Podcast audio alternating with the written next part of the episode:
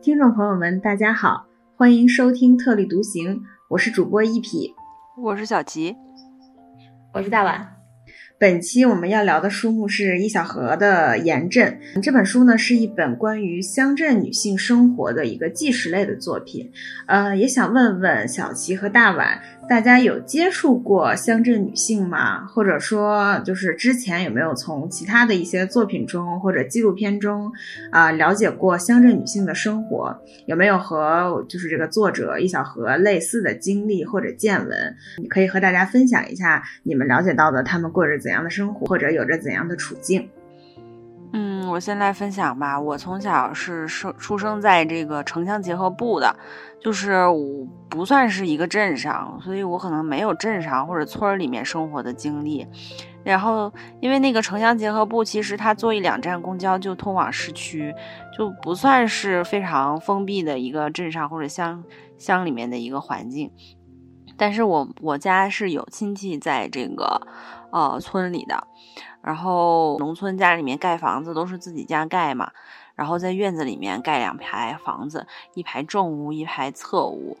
然后。嗯，自己可能会请那个瓦工还是什么的来家里面，然后房子盖好了之后，就会请村里面的人，呃，吃饭。我们那儿有词儿叫上梁，然后会安排那个流水席，因为村里的人太多了，然后都是同一个村儿的，可能都是，呃，认识啊，然后都会请他们来吃饭，然后吃不完一波，还有下一波人在那等着。小的时候还有一些记忆，就比如说村里的人的生活，嗯，就村里人可能农闲的时候，大家都是也比较闲，然后就是赌钱啊，或者是打麻将啊，就是打牌，呃，玩这个六合彩就很多。然后村里人的生活也没有什么秘密，就是基本上这个家，嗯，有点什么事儿，然后左邻右舍啊，还全全都知道。然后来了什么人啊，发生了什么事儿啊，就各乡里乡亲，大家对于各家的情况都非常的了解，以至于是没有什么什么隐私啊，就边界的这种。呃，可以说是没有上，但是也可以说是村里面的生活就是非常有人情味儿的嘛。人与人之间的交往都是非常密切的。这家有点什么事儿了，然后啊，左邻右舍、七大呃七大姑八大姨的都来帮忙，都伸手，然后人多，哎，可能很多问题就就就就这么解解解决了。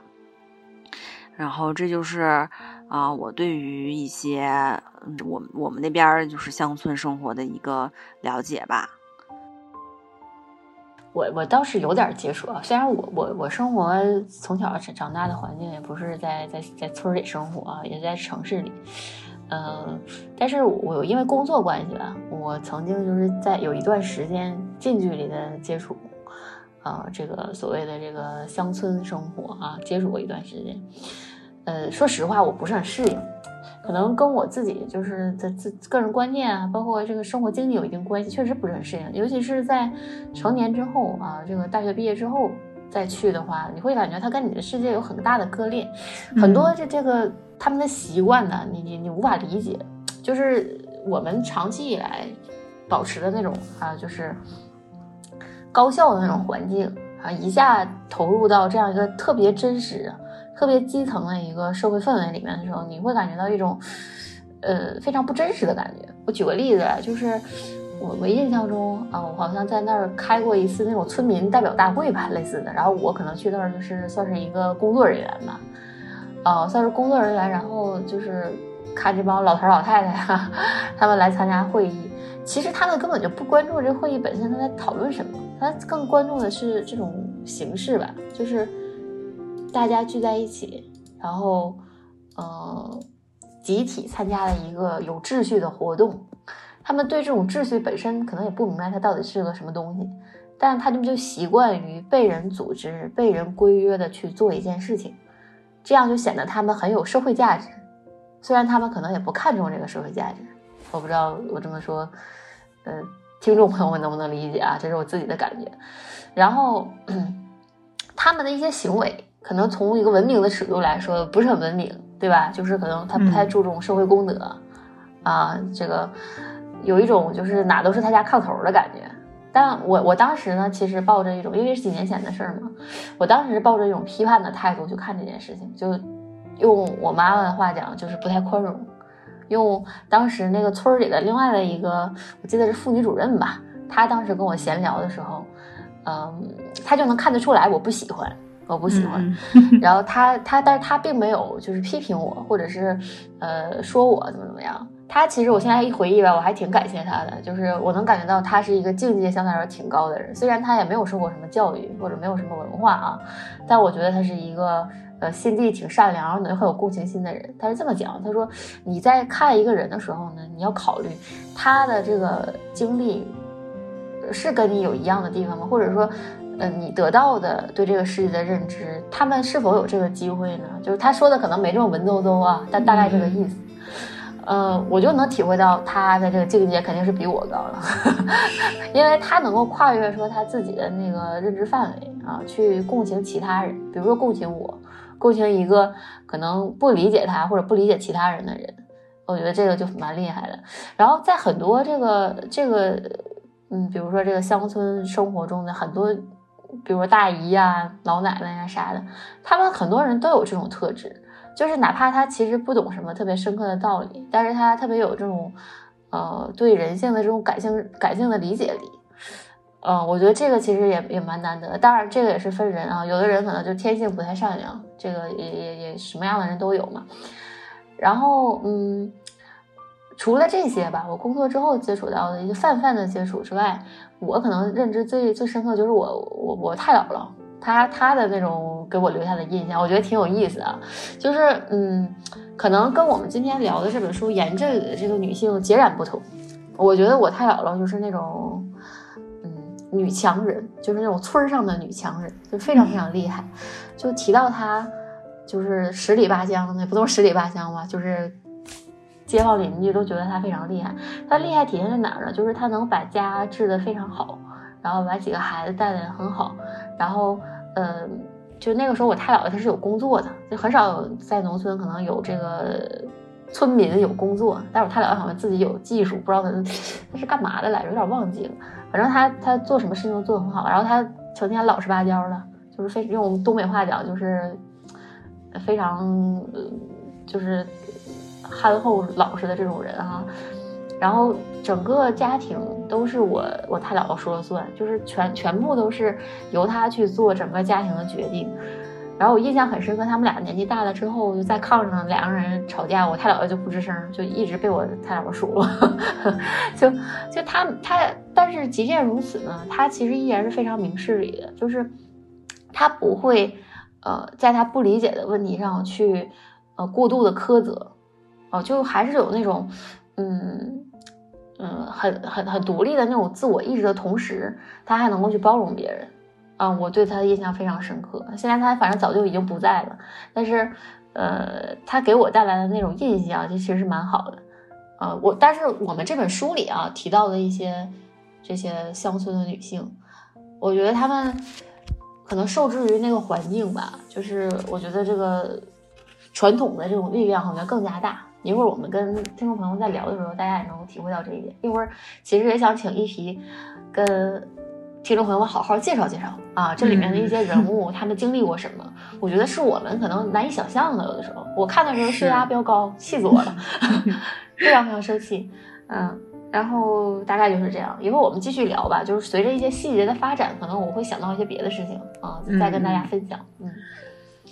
其实我在看这本书之前吧，我对这个乡镇女性，因为我没有怎么接触过，然后就是没有很了解，可能对于乡镇生活有过一点点的观察，呃，但这个观察是非常有限的，因为就是我我老公家，我老公的爷爷奶奶现在还在他们山西的农村，嗯嗯，然后我俩结婚也也没有很长时间，我我们都在北京，所以回他家的次数也非常少，然后我也只有回去的时候才会和。没变，而且我也没有去过他爷爷奶奶家的这个村子，就他们他们家已经到呃城市里了，但我所以我是没有回到过他们老家，但是觉得他们应该属于城市和乡村，就他们整个家族的这个生活的方式有点是城市和乡村融合，就因为他们已经到了城市，然后有一些融合的地方吧，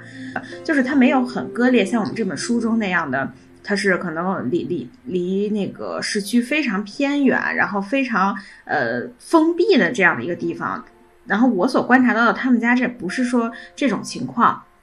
但是依然存在一些我不是很理解或者呃我感觉很很神奇的地方。当然，我觉得我在这个节目里适当的说一点儿，也不会有人听到，就是 应该他也不会听，然后他家里人也不会听，所以呃适适度的分享。就比如说呢，呃，他家在过年的时候，就是这个东西我有待考量啊，因为我还没有回他家过过年。呃，今年应该就要回去了。我回去的时候再再再去考量一下。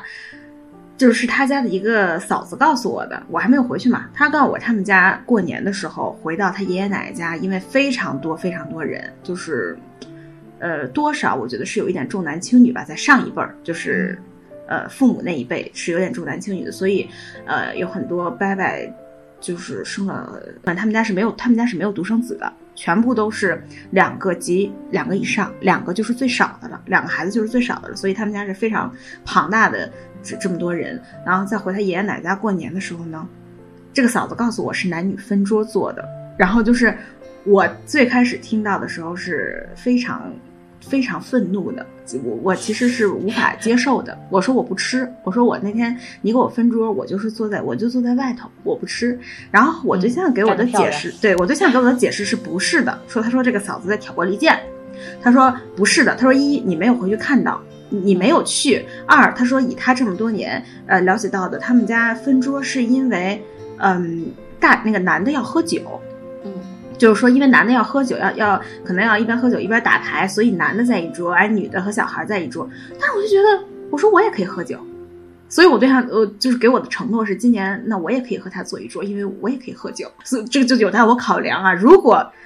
我去了，这只能我亲眼观察，因为我我我说出来的就是我听听人家别人说的嘛，到底是不是真实的情况是这样？但是确实，山西和山东应该是有很多是存在。很多就是村里村子里是存在这样的情况的，因为我妈老家是山东的，她就觉得这个很正常，说在她的奶奶那一辈儿都是男女分桌坐的，而且是男人就在里屋坐着然后吃啊，女女的忙活的，就是这样的，就跟这个严阵里也有提到过一样，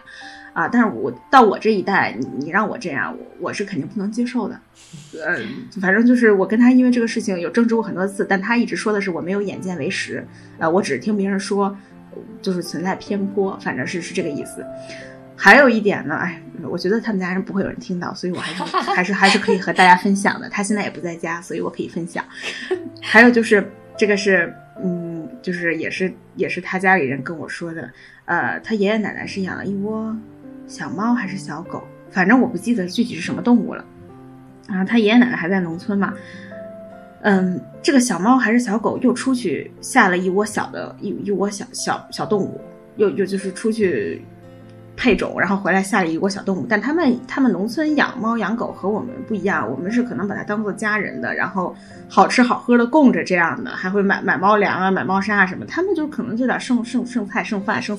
剩菜汤，然后往往那碗里一倒这样的。然后因为又下了一窝小猫呢，他爷爷就觉得可能也养活不了了，就是。不想养了，太多了。然后就是小猫还很小的时候，就拿铁锹铲起来扔到了悬崖底下。就我当时听到的时候，我真的是大为震惊。这这一点在《炎症》这本书里也有体现的，就是在这本书里，呃，应该是就是这个梁小青那个人的那一类，他有提到，就是他们那的人是不太懂得表达爱的，然后说对于宠物这个事儿，从来不会认为宠物是家人，也从来不会认为宠物，我其实就是觉得可能文化程度不够吧，他。他他就是这样的，因为文化程度不够，也许就会有些许的野蛮。嗯，然后当时我大为震惊的时候，我对象他弟是我对象他弟告诉我这个这个这个这个事情的，我当时非常震惊，然后甚至颇为暴躁。所以就是在分享这本书的话，呃，我也在想我的这点观察，可能就是他观察的仅仅是。我对象的爷爷奶奶的老家和我家的不同，我可能也许会把它上升为这个乡镇和城市的不同，但有可能不是，就是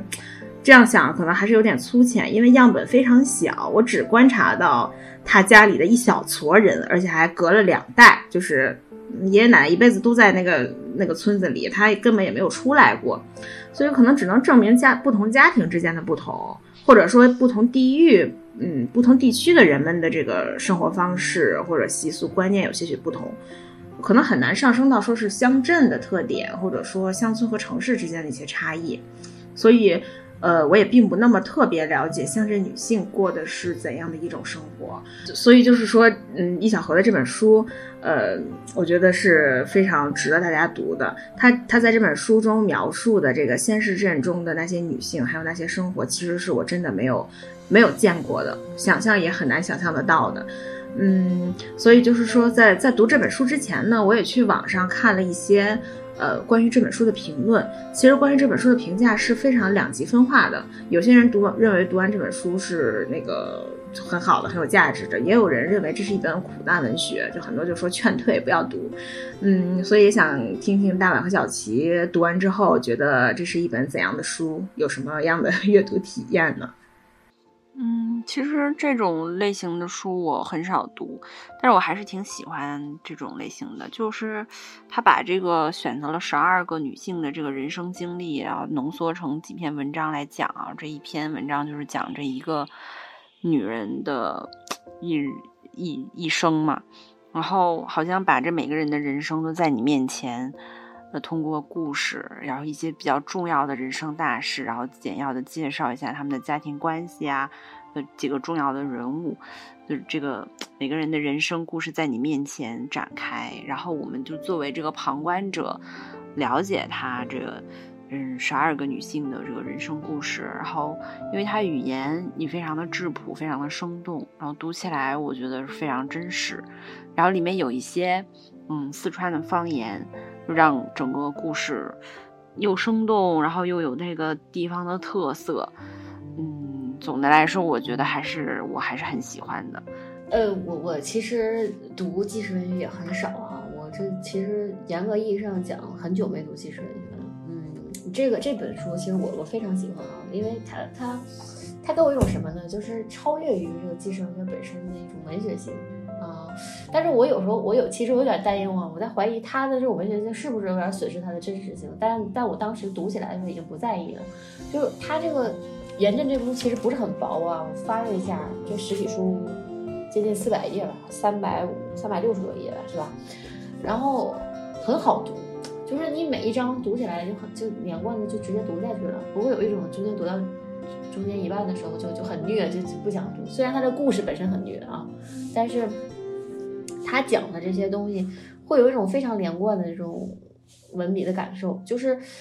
呃，他在描绘一个情境的时候，这个作者非常有文笔。就他好像这个小格女士，她好像原来是一个资深媒体记者，是对，是一个体育记者，对吧？而且很有很有成就，在这个 NBA 比赛报道方面，我没有想到他能够写出这样的作品，就完全可能跟他以前的工作性质，还有他重点研究的工作内容都不太一致。嗯，就一会儿我们分享这个文章的时候，就是大家可以体会一下他的这种非常细腻的文笔。我觉得他如果不去写小说，或者是我我真的很那么体会的。我当时写，我还在写我在我在我的书上做笔记了。我当时写说，这个作者他如果不去写散文，或者是真正创作一个故事的话，他这个文笔是有点可惜啊。我是这么觉得。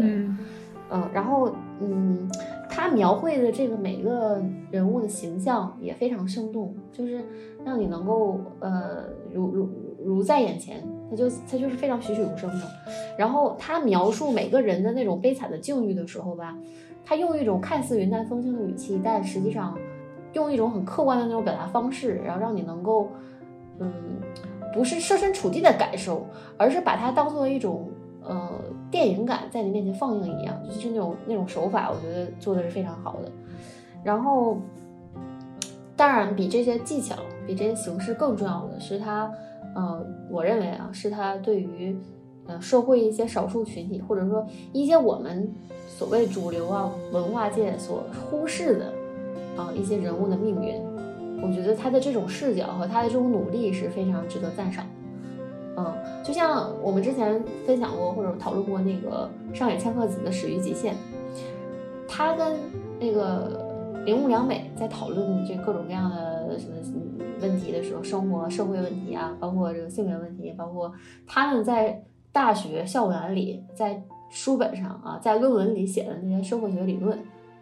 在这一小盒的文章里是不会说的。他用一种非常血淋淋的，用一种非常生活化的案例去给你讲，呃，到底什么是我们现在应该在意的，呃，人道主义问题。对人道主义问题，我记得我们上学的时候，呃，上文学课的老师给我们讲过，就什么是女性主义呢？其实归根结底，它是一种人道主义精神，是对这个世界上的弱势群体都有都有一种同情心啊，抱有一种嗯，怎么说呢，除危济困的这种想法啊，这就是一种呃性别意识或者是一种人道主义精神。嗯，我觉得他这本书最宝贵的就是这种人道主义精神。然后他为了去采访这些。或者收集这些女性的故事，呃，这个易小王女士她应该是在这个仙仙市镇生活了一年多吧，然后她自己自说是我在这里面是一个外人，然后外面的人都就是整个镇里的人都传我是干嘛嘛的啊，就是怎么来这儿一个一个陌生人来到这儿来长期的住着，嗯，她为了收集这些资料啊，呃，掌握这些第一手的材料，其实也付出了很多，或者说她。嗯，下了很大的决心，我觉得，所以嗯，非常推荐给所有的听众朋友们。嗯，这本书如果你读读纪实文学很少的话，或者是嗯对这类东西很感兴趣，我觉得这是一本很好读的书。首先，当然了，看完了我这个我觉得可以治好你的这个低血压。对，看完挺生气的，说实话，但是生气的同时有一种呃很很很透彻的感觉啊，很真实。虽然它，我觉得啊，有些文学加工的成分在，但是加的也很好，加的能让我接受。嗯，这个就是我对这本书的整体印象。因为我们可以分享一下我们各自感兴趣的部分，那可能这样就会更直观一些，大家就能更明白我们在讲什么。嗯嗯，我在读这本书的过程中，跟大满和小七一样，我的整个这个情绪起伏是非常非常严重的，然后就有那种愤怒、悲伤、无力，当然愤怒会占到百分之。八九十，因为我本来就是一个非常爱愤怒的人，然后在我们三位主播在这个阅读的过程中，呃，也有在也有也有联系嘛。呃，然后像大碗说的，这是这是一本需要吃降压药才能看下去的书。然后，因为我我刚才也有讲过，就是呃，我老公的爷爷奶奶是在农是在还是在农村的。然后呢，我也对农村非常的不了解。就这本书是我了解农村的 第一本书，所以在读的时候，每读一个故事，我就非常生气，然后我就会跟我呃躺在我旁边玩手机的这个。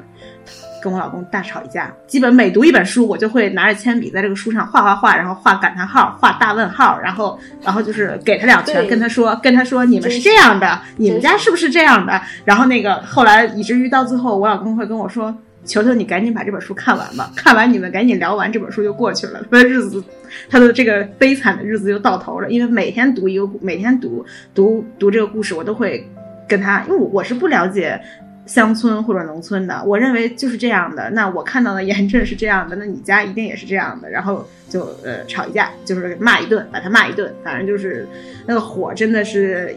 抑制不住。嗯，但是我确实觉得，嗯，不像网上说的，说这是一本苦难文学啊，或者说觉得作者一直在罗列这些很苦的人生。我我觉得这个作品真的是很有价值。嗯，就是我们和严震，或者我们和这些呃在乡镇中背负着一些苦难的女性吧，我们之间是存在很严重的信息不对称的。呃，可能我们从来没有接触过这些这些人，所以也了解不了。呃，那些在网上说苦难文学劝退的人，可能也是因为就是存在这种信息不对称，他会觉得你这个太夸张了，你这个呃不可能有这样的人生，有这样的存在。嗯，可能他们一辈子都生活的很平静，然后在城市里被保护的很好，但是就是在严震，呃，这这这些人的生命中，没有人会去这么记录他们的事情，然后包括我们国家好像也比较缺乏这方面的作品，呃，也没有人从当代女性的角度，呃，来这样写一群人，然后就像刚才大满说的，我们这个作者易小荷原来是 NBA 赛场的体育记者。他是记者出身，而且他非常喜欢在当时做记者的时候就非常喜欢写这个呃体育特写，就是他不喜欢过多做大多数人喜欢的那种赛事的技术统计，什么进了几个球啊之类的。他当时在做这个记者的时候就非常喜欢关注这个运动员背后的故事，他本来就喜欢关注，呃人的故事，而且喜欢关注这些小人物，喜欢那些不被呃大众或者被别人关注的这些故事。让易小河在这个仙市镇，就是这个盐镇生活了一年，然后之后写作又用了半年，他是通过亲身在那里居住。观察，还有和当地的人去聊天对谈，然后也是为我们揭开了揭开了我们这些对乡镇啊，还有对乡镇女性人生不那么了解，呃，这些人揭为我们就是揭开了他们人生的面纱，把他们这样的生活赤裸裸的展现在我们面前。作为一个纪实的非虚构作品，其实说呃要获取同样的这个质感呢，它就是需要去当地进行这个亲身的居住观察。然后包括呃了解当地的气候、天气状况、农作物，包括河里的鱼有什么种类，在这个地方太阳是什么时候升起、什么时候落下等等，都是需要作者去亲身经历的，才能够真实的进行呃描绘和展现。呃，就像易小河老师在采访中也说过，他这样能够让每一个字儿都是当地的。比如说，就像其中有，呃，其中的一篇叫做《有谁在抚溪河看见过鲑鱼》，前面的描述说，晚上七点，天空和地面交界处有种观赏鲤鱼的绯红色，呃，小镇路灯昏黄未明，得以延长了晚霞燃烧的时间，就是类似于这样的描写，在这本书中会有很多，其实就是因为作者是亲身在当地待了很长时间，通过一个一种长久的观察，然后来来写出来的。嗯，而且我觉得这本书的价值和意义也是和就像作者所说的，就是说在二十一世纪的今天啊，那我们在北京、在上海、在城市中高谈阔论女性权利的时候啊，仍然有些人重复经历着古老时代的轮回，在高举男女平等的同时，就有人实际经历着这些。他们在这个比较闭塞的乡镇里面啊，或者是乡村里面，他们经历着家暴，然后经历着严重的男女不平等。或者经历着受教育的权利被剥夺，而我们不知道不代表不存在。很很多我们认为理所当然的事情，那在有些人看来，有些地方看来，它就是非常珍贵的。所以就是因为有易小河这样的嗯写作者把他们披露出来，才能够引起关注，才能够引发大家的思考吧。所以我觉得这本书是非常有价值，而且非常值得大家看一看。呃，那下面我就给大家介绍一下我们本书的作者，还有这本书。嗯，首先呢，易小荷他曾经是这个体育记者，他是以视角独特的报道呢，当时是获得了球迷和同行的赞誉的。后来他就转型去做了这个社会深度调查，也投身了自媒体创业的热潮。呃，但是在创业四年之后呢，呃，后来他发了一封告别信，坦诚自己这个自媒体的生意陷入了困境。后来他就离开了上海，回到了四川老家，呃，找了一个小镇住下来。然后他在这个小镇上慢慢的适应当地的生活，与这个镇上的数百人聊过天，也请他们吃饭，参加他们的婚宴，也看他们做葬礼的道场，甚至和当地的人一样，和他们一起去请仙婆。他尽一切的可能成为他们当中的一员，来感受他们的感受。最终呢，是在当地打捞出了十二位女性的故事，所以写成了这本《盐镇》。嗯，我们这本书的那个章节呢，大致是按人物的年龄进行排序的。比如有九十岁的陈婆婆，呃，六十三岁的王大娘，五十九岁的钟传英，五十岁的童慧，四十岁的黄七，三十七岁的曾庆梅，三十五岁的梁小青和陈秀娥，二十六岁的詹小群，十七岁的黄心怡。呃，他们的生活细节是几乎涵盖了几十年以来整个小镇的历史的，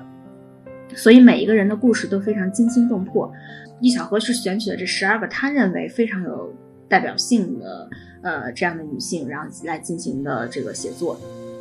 关于那个这个盐镇呢，就是这个仙市镇，这个古镇呢是离。自贡市区仅仅有十一公里，其实和城市的距离是很近的，但是它和城市的生活是千差万别的。一过了晚上七点，这个整个古镇就陷入了黑暗，觉得还是觉得挺不可思议的。一过晚上七点，整个古镇就就就黑了，然后除了日常做生意，古镇上所有的人差不多都在打麻将，嗯，不分场合，也无所谓时间。古镇曾经是自贡东大道下川路御盐第一个重要驿站和水码头，也是自贡至隆昌和荣昌的陆路要冲。当初自贡是因沿设市，古镇是因沿设镇，它的中心非常小，呃，如果是画圆圈，直径距离也就是一公里左右。规模宏大的这个制盐业呢，逝去已久，旧日的财富也化为了云烟。自贡也从曾经的川 C 沦为了五线城市，所以这个小镇上的人们的生活更是介于温饱之间。曾经的工厂变成了路边的废墟，年轻人几乎没有什么像样的工作机会，所以在这个古镇上，在这个小镇上也找不到任何关于文化的痕迹。这里的人不关心什么宏大的命题，他们就把眼光放在最近的地方。只有金钱才意味着一个人的尊严。古镇也是依靠旅游者的好奇打量，才勉强连接到互联网和现代经济之中。河水当时是运走了井盐，带来了财富，河水也常常变成山洪，成为对财产的威胁。所以地震、雷暴、火灾在当地都会时有发生。每每当一家人遭遇了什么都解决不了的问题，最经常做的就是去请教当地的仙婆。所以这样的小镇呢，适合作为一个样本，呃，来看一看广阔的真实中国的面貌。古镇整个辖区的总人口大约是四万吧，女性占到其中的一半。然后贫困呢，始终是古镇女性必须时刻抗争的敌人。其实，其实贫困也不只是你这个镇上女性要面你要抗争的，就是在这个镇上的人都要都要面对这个贫困吧。嗯，但是伴随贫困的呢是。见识的这个狭窄和环境的逼仄，更重要的是随之而来的来自家庭中的男性成员的欺压和剥削。在这里，就是这个男性是相对游手好闲的，不是生产的地方啊。婚姻和贫困成为套在女性脖子上的双重绞索，所以女性基本上就是挣扎着求生。他生活在贫困之下，重压之下。除此之外，他们还要遭受。来自男人的普遍歧视和无休止的暴力。呃，所以我当时在选这本书的时候吧，也是觉得，就我们在前两期刚聊完《史一极限》，那也是一本我觉得非常好的聊女性的书，而且里面有很多这个上野教授的一些理论。然后我觉得我们那本书聊的东西是相对宏观的，然后刚好就发现了，呃，《严震》这本书，这本书我觉得非常微观，非常具体，直接就聚焦在我们中国呃这个仙市镇一些女性的这个人生上。啊，而且他是选取了他认为非常有代表性的女性，年龄从大到小这样排列。这个书中的大部分女性，我们在读的时候能够也能够看到，大部分的女性，不管是呃岁数大还是年轻的，她或多或少都目睹过母亲遭受父亲的暴力的殴打，或者她自身就是家庭暴力的受害者。所以他们在通过努力工作来改变生活处境的同时，就是还要还要击败来自家那个。男性的这个家庭成员的这个父权和夫权，才能才能因此而掌握自己的命运。呃，来读这本书，我觉得也是也是提醒我们吧，就是其实这个世界是多样的，我们不知道不代表不存在，而是可而可能是他们被忽视了、被遗忘了，呃，以及我们了解到的世界和了解到的这个社会面貌，也只是冰山一角。很多时候可能，嗯。就是会容易浅显的来思考，但其实这个事情的本质是很复杂、很多样的。我也是觉得这本书可以给我们一个新的视角、新的视野。嗯，作者也是想通过这本书来给这个炎症上的呃这些女性来做一个见证。呃，他通想通过用他的文字来记录他们的悲喜。这就是我对作者还有这本书的一个介绍。呃，那这本书呢，它其实记录了十二个女性的人生嘛。呃，也想和要和两位主播一起，我们一起给那个听众朋友们，呃，介绍一个我们印象深刻的人物，呃，以及他的这个一生。哦，我其实，在聊这个书里面的女性的人生之前，我想补充一下，就是易小荷她外公的人生故事，因为我看过她的一个演讲，呃，是，呃，她讲这个她年她外公年轻的时候是是地主，后来因为一些特殊的原因，呃，这个入了伍，然后他在战争中受了伤，然后但是家里人都以为他死了，然后在老家给他立了坟。他外婆也改嫁了，嗯，但是他其实他外公没死嘛。然后这个退伍之后呢，工作分配到了一个呃，在在西部，就是当时可能国家也在推行这个西部大开发战略，他就被分到了甘肃酒泉，然后在一个学校的传达室里，呃，一干就是一辈子。然后，因为他家人都已经死了，然后也都有了其他的生活，他所以他外公和亲人的联系都不是非常的，就是非常多，嗯，甚至可以说是非常的不熟。嗯，他后来辗转就是得到了他外公还活着的消息，然后也找到了他外公。呃，他呃，易小河的妈妈去看他外公，呃，就是去这个学校的这个传达室里，嗯。找到了他，但是也认了亲，但是他外公到晚年一直也没有和家人生活在一起。虽然就是他李小河的妈妈很想呃把他的外公接来嘛，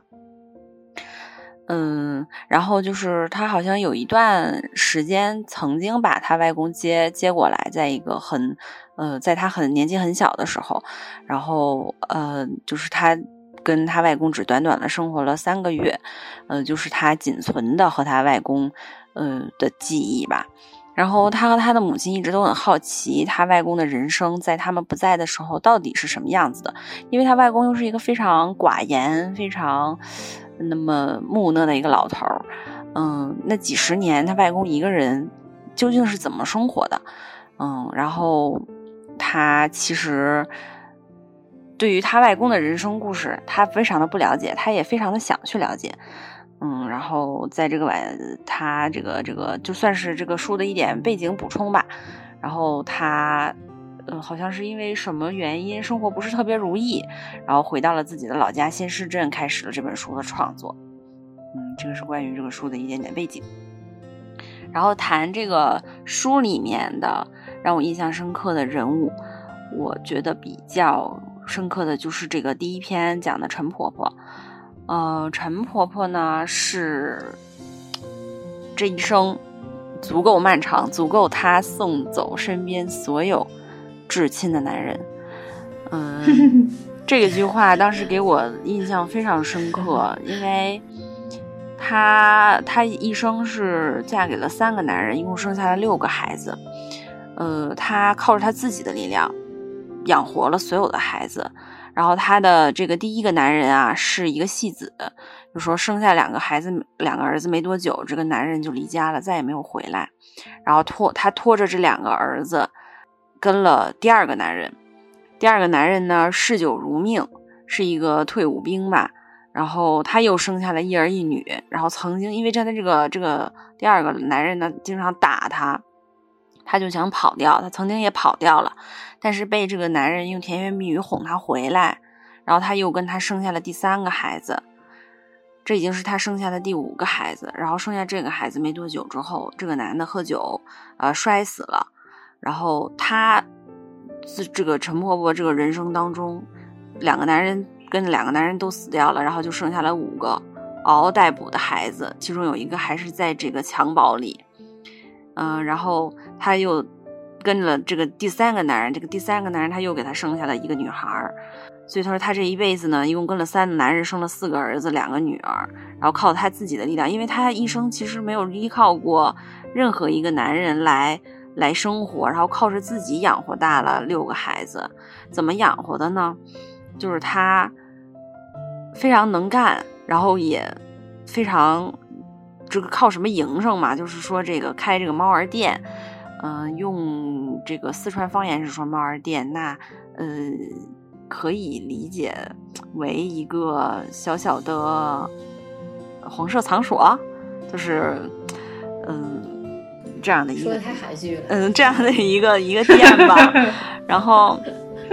那那其实，在那样的一个年代，然后他做这样的生意，要要经历很多这个白眼和这个非议的，对吧？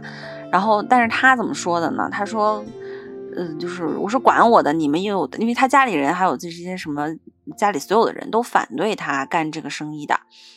啊，因为这个生意肯定是不是正当生意啊，或者是。人家总觉得你你这个像歪门邪道似的，然后上不了台面，那不是正经的生意。他打定主意就是要做这个生意。他说：“管我的，你们又不高我一分钱啊！”就在所有人都反对的情况下，他依然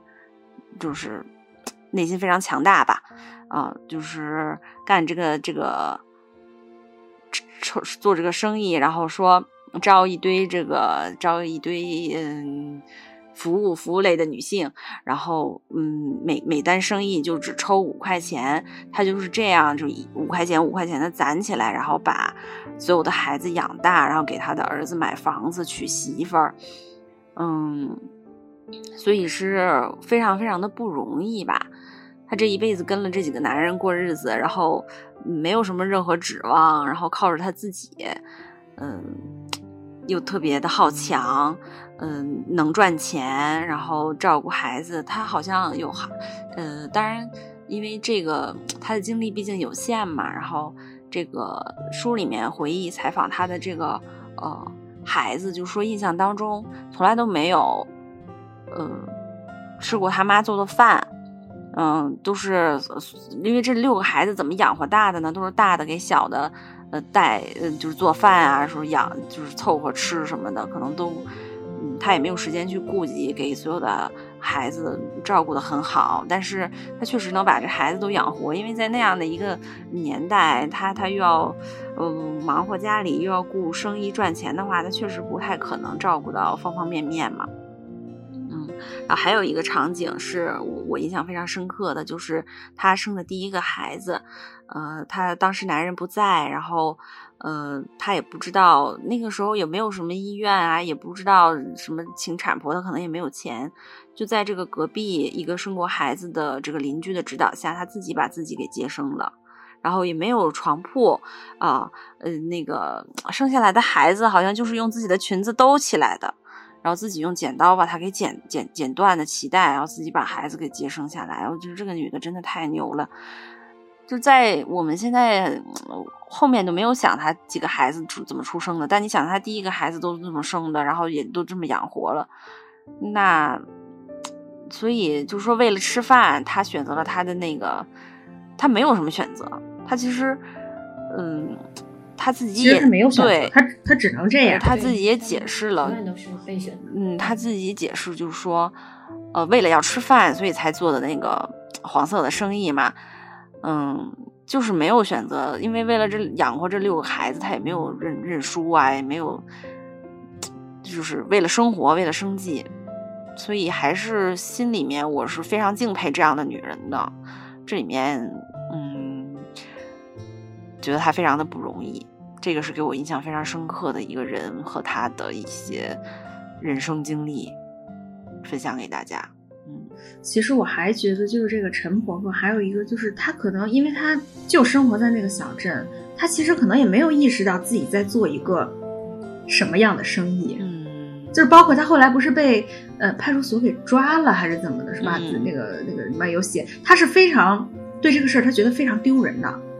嗯，就是被对他被派出所抓了，他是非常丢人的。其实他可能根本就不了解说。因为他和外界，他们那个地方和外界就是很封闭的，他也不知道，嗯，他做了很挺多年这个生意的，他也不知道慢慢国家在查，也不知道后来这个事情变成违法的了，还因为这个被抓了，呃，然后被抓了他还哭还是还怎么的，就反正是，他他就发他就知道这个生意可以挣钱，然后觉得他要养家要养活他这六个孩子，然后也也不是说，嗯，对他其实就是。没得选，然后且他也不知道这个事情是一个很，嗯，我们认为的多么啊，对，多么肮脏，多么呃嗯糟糕的买卖吧，所以他才一直去做的。嗯，包括他那在里面有描述的一些他和这个呃他的这个合作伙伴，就是那些女女孩们，他在他这个店服务的女孩们的那个关系，并不像一个说他是一个。利利欲熏心啊！我就是为了抽钱，然后让你们去去去卖这样的，嗯，那个关系并不是这样的，所以，对，就是陈婆婆这个这个故事，还看的时候也也挺很无力，就只能说是，唉，对，其实这个陈婆婆这个故事我印象也非常深刻，就是。想，我觉得我看了这么多这一本书下来，我对这个第一篇印象最深刻的，因为它给我一种怎么说呢，新鲜的距离感。就它里面提到的那种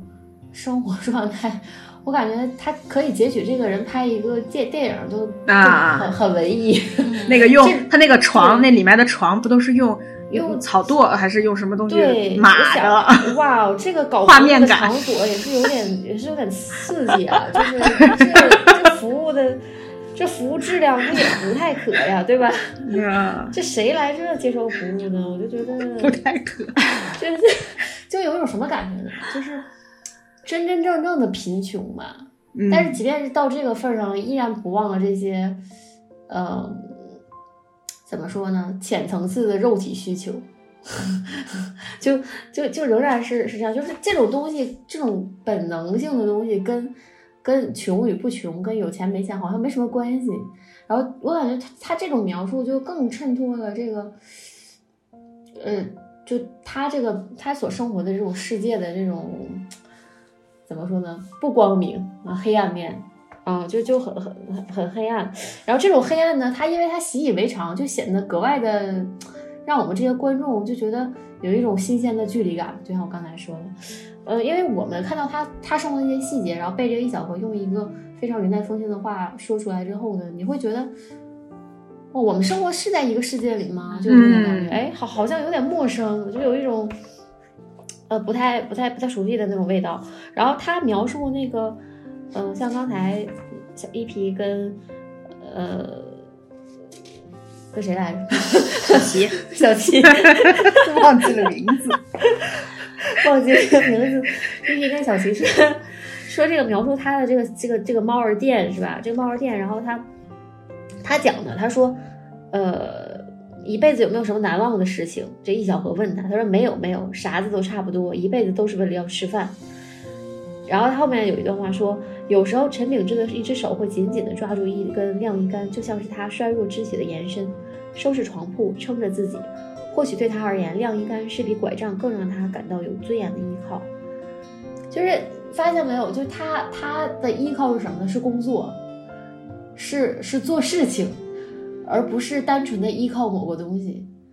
只有只有不断的做事，只有不断的去完成工作，才能给他带来安全感。就他这一辈子一直都是如此。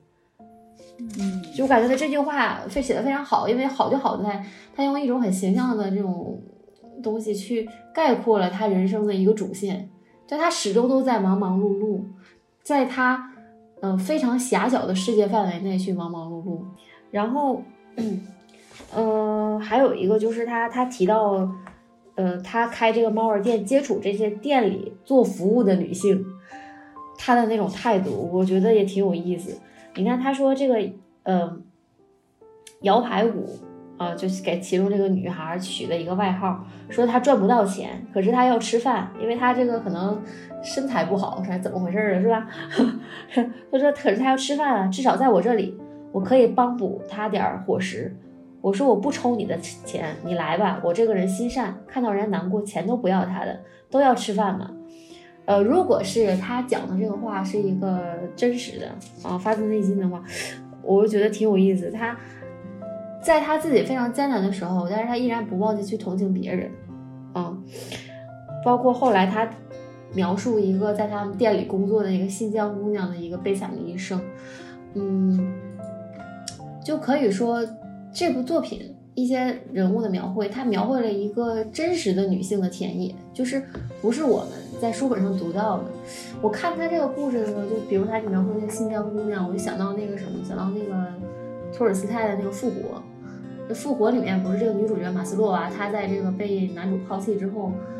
她她不怀孕了嘛？怀孕后来这个孩子可能也没留住吧，我有点有点印象，有点不太深刻。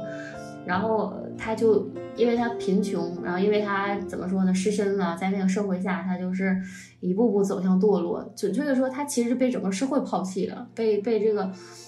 被玩弄之后，他就失去了自己生活的来源，然后就沦为一个妓女了。我在想，他沦为一个妓女，难道是说他自己是想自甘下贱吗？不是，他其实只是想要在一个没有出路的社会里去找一个生存的唯一的途径。他还有什么可以出卖的？他没有，他没有什么资本可以支撑他继续活下去。在这部作品里也是一样，所以嗯，有的时候我们评判用道德评判一个人，可能往往忽略了他生存的基础是不是足够坚实。当一个人吃饭都费劲的时候，你跟他谈什么尊严呢？对吧？嗯，然后这个是关于陈婆婆的事儿。然后陈婆婆这什么九十来年，我的天呐，真的，她她说她有一个比喻啊，就说她这一辈子啊、连报纸都不看，呃，又怎么会察觉到时代的变化？也不知道新上任领导要狠抓狠打，不懂得新闻媒体上提到的扫黄打非，更不懂得完成任务四个字的含义。他的低保因此被取消了。哇！我听到这句话说，我 这为什么要取消，对吧？然后他说，嗯，他从来不懂也不了解他的猫儿店是否违法，他只知道自己要吃饭，而且先是也开了好几家，此前许多年也没有人来找过他的麻烦。嗯，个别的领导问起他的情况，知道他要靠这个来养孩子，也就睁一只眼闭一只眼了。听众朋友们，因为节目时长的关系，我们《严正》这本书分成了上下两期节目。本期节目呢，随着陈婆婆的故事接近尾声，下期节目我们继续聊《严正》这本书，也会继续和大家分享其中的人和故事。欢迎大家收听，我们下期再会。